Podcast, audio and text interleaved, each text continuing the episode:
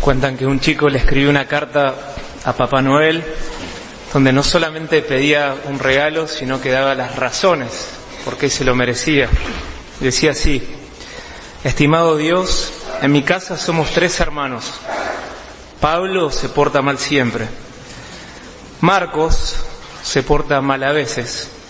Y está Pedro que se porta bien todo el tiempo. Dios, yo soy Pedro. Muy común para nosotros vivir con la mentalidad de merecernos las cosas. Hay algo positivo de la cultura del mérito, pero a veces es un desafío cuando eso entra en nuestra relación con Dios. A veces inconscientemente pensamos que Dios se relaciona así con nosotros, de acuerdo al mérito. Y la Navidad es justamente lo contrario. Es la fiesta de la gratuidad de la iniciativa de Dios, de que en un momento de la historia pasó algo no solamente inesperado, pero inmerecido. No había nada en nuestra humanidad que mereciese a Jesús. No es que la humanidad estaba sumando puntos, fue un don, un regalo que vino de lo alto. Dios nos había creado para Él y para vivir para los demás, diseñados y sin embargo, después del pecado, estábamos justamente y estamos a veces justamente en lo contrario, adorando otros dioses o encerrados en nosotros mismos en vez de vivir para darnos. Y así estaba la humanidad, trabada en esta, podríamos decir, esta contradicción existencial, hechos para darnos y para Él y sin embargo encerrados. Desde la perspectiva de Dios podríamos decir que si imaginamos que Él es como un director de cine, que Él cuando creó el mundo pensó todos los detalles, pensó la escenografía, este mundo que vemos, pensó los actores y más aún pensó el guion. Y de repente se puso los audífonos y dijo acción. Y al poco tiempo dijo corten, corten. Vamos de vuelta. Miren, ahora hay que hacer así. Volvió a expresar el guion lo simplificó, eso fue cuando mandó los mandamientos y las tablas de la ley. Vamos de vuelta, acción. Y por un tiempo andaba bien la película y de repente corten, corten. Vamos a cambiar un poco los actores. Y envió a los profetas, hombres de Dios, mensajeros, para poder dar una palabra. Y de vuelta, después de un tiempo, corten, corten. Y en un momento pasó algo inédito. Viendo que esta película ya había tomado una tendencia que no se correspondía con su sueño, con lo que él había pensado, hizo algo inesperado. Se sacó los audífonos y entró en esa película. Se volvió actor desde adentro. Dijo, yo voy a influenciar desde adentro. Yo sé lo que tiene que cambiar para que esta película termine bien. Esa es la fiesta de la Navidad. Y esto es lo que dice la carta a los hebreos en la segunda lectura después de haber hablado antiguamente a nuestros padres por medio de los profetas, en muchas ocasiones y diversas maneras, ahora, en este tiempo final, Dios nos habló por medio de su Hijo. El Hijo de Dios entró en la película para siempre. Esta fiesta, esta Navidad es la fiesta justamente de eso, de la encarnación. Que Dios no se escandalizó de tomar nuestra carne, se embarró. Encarnar significa asumir lo que no era de Él.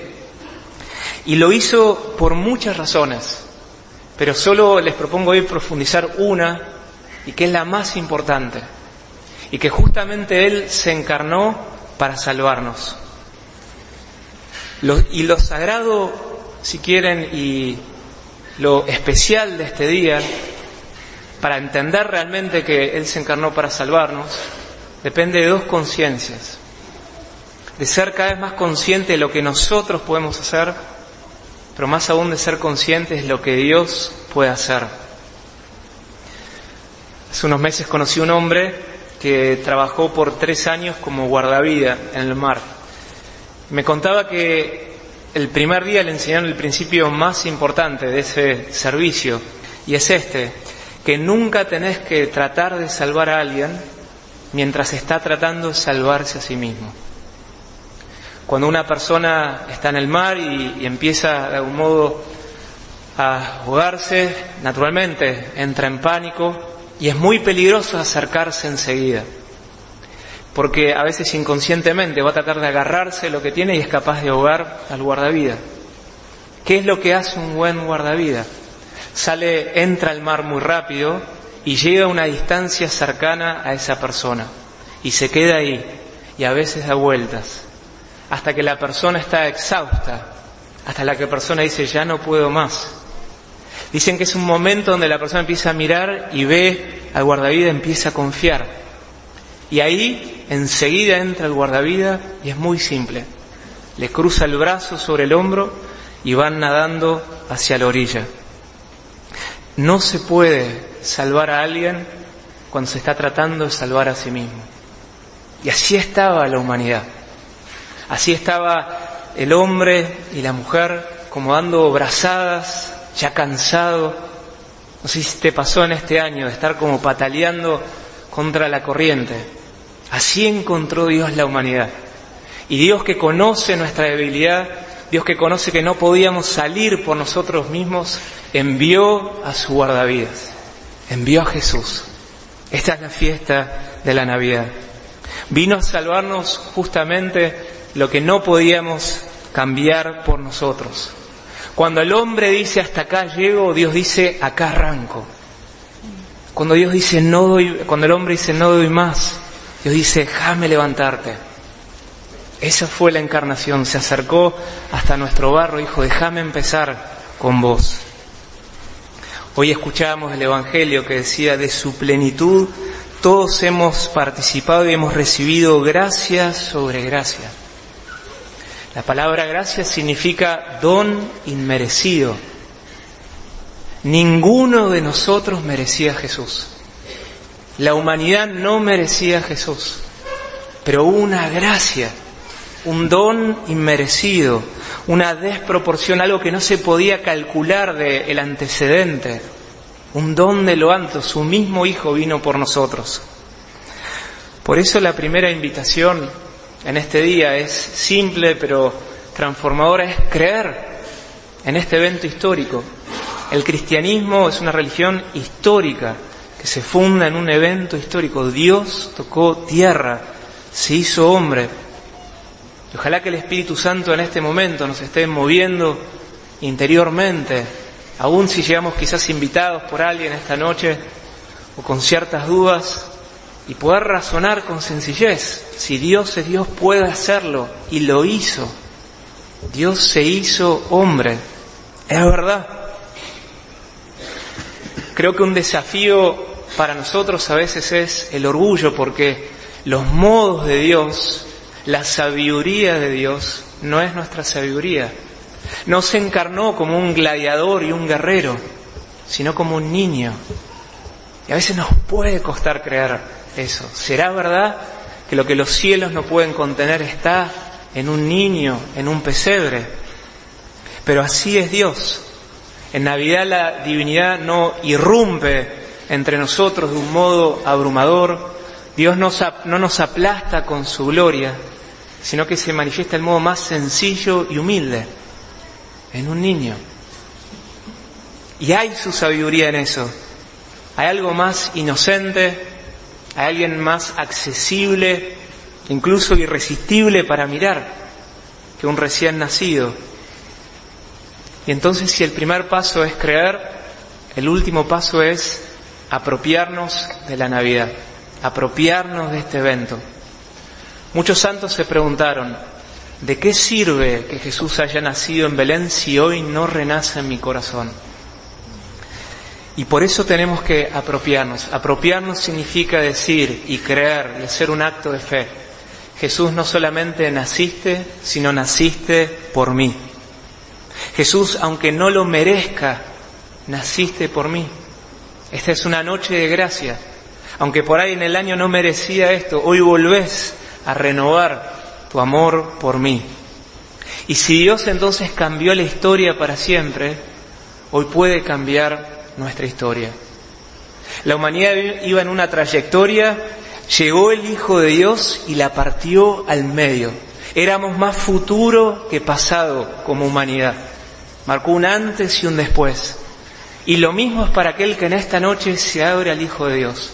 Somos más futuro que pasado. En esta noche si alguien se acerca al pesebre, es más futuro que pasado.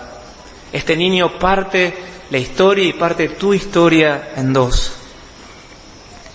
Y termino contándoles un testimonio de un hombre que se pudo apropiar de la Navidad. Fue un sacerdote alemán que en el régimen nazi se opuso de los comienzos y lo encerraron, la Gestapo lo fue a buscar en 1943, lo sentencian a muerte y muere al año siguiente. Y él antes de morir, en la Navidad se llamaba el padre Waxman, le escribe una carta a su hermana María y dice así, para mí el marco de esta Navidad está claramente delimitado por las paredes de mi celda. Nunca me arrodillé ante el pesebre con tanta pobreza como lo hago este año. Todo me fue sacado, mi casa, mi honor, mi vida.